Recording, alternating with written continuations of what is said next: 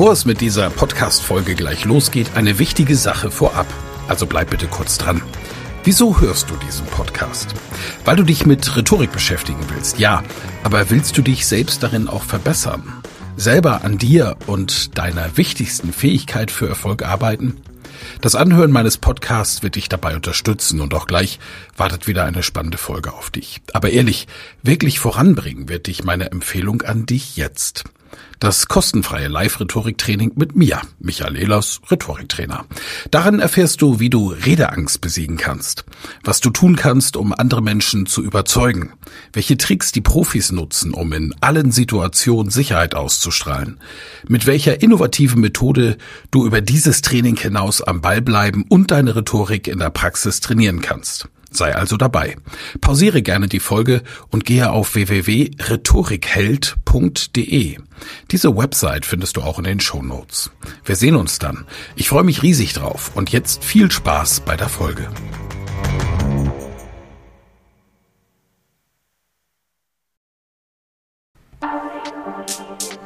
Elas Rhetorik Podcast.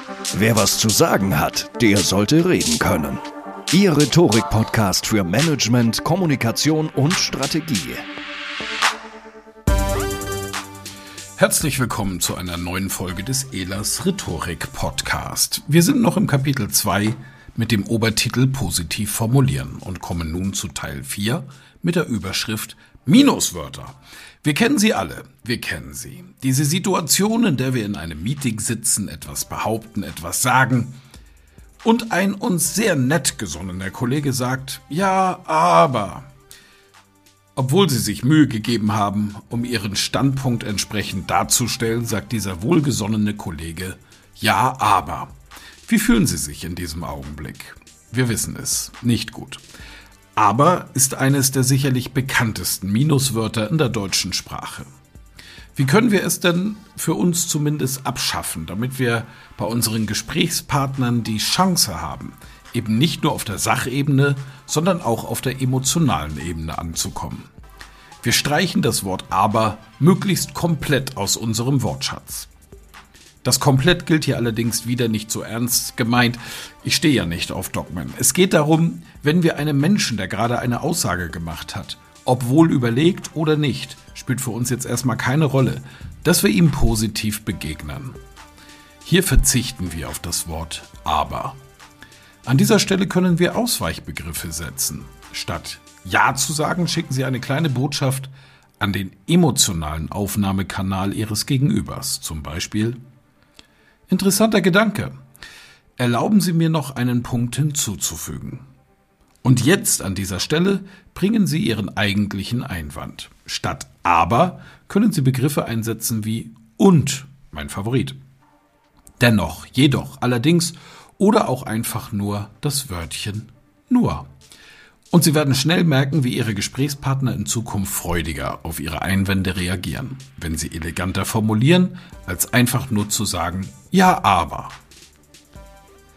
Ein weiteres Minuswort und sehr schlecht für den emotionalen Aufnahmekanal Ihres Gegenübers ist das Wort Nein. Und jetzt sagen Sie, Moment, hat der Elas nicht gerade eben behauptet, hier sind wir in dem Teil, in dem es um die Verbindlichkeit geht? Ist da nicht das klare Wort Nein besser als irgendein Herumgeschwafel? Ja, Sie haben recht. Allerdings, wenn wir unseren Gesprächspartner eben nicht nur auf der Sachebene, sondern auch emotional abholen wollen, dann lohnt es sich manchmal Nein zu sagen und dafür etwas mehr Worte zu gebrauchen. Ich gebe Ihnen ein Beispiel. Jemand bietet Ihnen, sagen wir mal, eine Dienstleistung an. Er stellt ein Zusatzpaket vor und fragt Sie dann, wollen Sie diesen Service in Anspruch nehmen? Sie denken als Gesprächspartner Nein und sagen, ja, glauben Sie mir, ich freue mich über Ihr Angebot. Dennoch möchte ich in diesem Augenblick mein Augenmerk auf unser schmaleres Budget lenken und Ihrem Angebot ohne diesen Zusatz zustimmen. Ist das nicht eine wundervolle Art und Weise, wertschätzend vor allem Nein zu sagen? Ich denke ja. Drittes Beispiel für einen Minusbegriff. Wir lieben diesen Begriff alle. Ich bin mir ganz sicher. Achtung, Sarkasmusmodus aus. Müssen.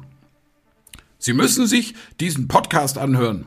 Na, das hört sich doch toll an. Voller Wertschätzung, voller Überzeugung einerseits, aber ich gebe Ihnen überhaupt gar nicht die Möglichkeit, wertschätzend zurückzureagieren. Wir müssen gar nichts. Und das ist auch richtig. Sagen Sie statt zu Ihren Mitarbeitenden als Beispiel, wir müssen das unbedingt erledigen. Richtig? Ich sehe die Dringlichkeit, es heute noch umzusetzen. Ist das für Sie in Ordnung? Bereits ein zweites Mal habe ich hier auf eine Technik zurückgegriffen, um positiver zu formulieren, die wir in einem späteren Kapitel im Elas Rhetorik Podcast auch noch einmal angehen werden. Das ist die Ich-Botschaft.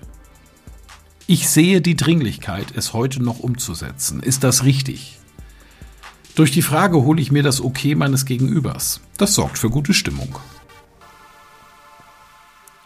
Das nächste Minuswort, das vielen Menschen fürchterlich auf die Hutschnur geht, ist ein ganz kleiner Begriff, der nur drei Buchstaben hat.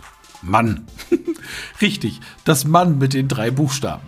Man sollte, es wäre schön, wenn man das erledigt. Wie oft hören wir das?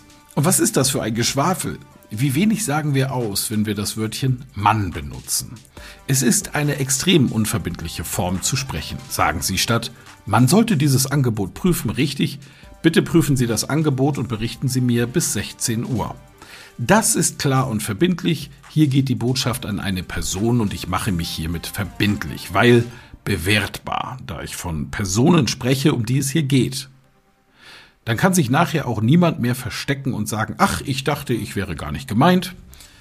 Wolfgang Ronsal, ein großartiger Speaker-Kollege aus Wien, hat dazu auch einen witzigen Spruch. Er sagt in seinem Vortrag, ich habe über 30 Jahre in meiner Filiale den Mann gesucht. Ja, man sollte das machen, man sollte sich darum kümmern. Was hätte diese Bankfiliale für Geld verdient, hätten wir diesen Mann tatsächlich gehabt.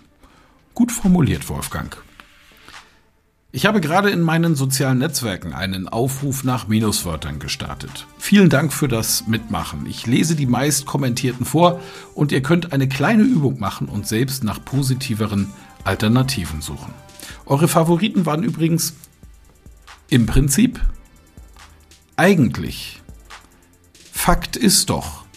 Mit dem Hinweis, dass danach meistens eben keine Fakten kommen. Und ansonsten wurden allerlei Konjunktive müsste, sollte und ähnliches genannt. Lustigster Beitrag für ein Minuswort, glutenfreie Pizza. Meine Lieben, und somit verabschiede ich mich aus dem kleinen Podcast Minuswörter und wir freuen uns auf die nächste Folge. Da geht es um Anglizismen und Weichmacher. Herrlich. Bis bald, euer Michael Ehlers. Vielen Dank fürs Zuhören. Mehr Informationen unter www.rhetorik.me.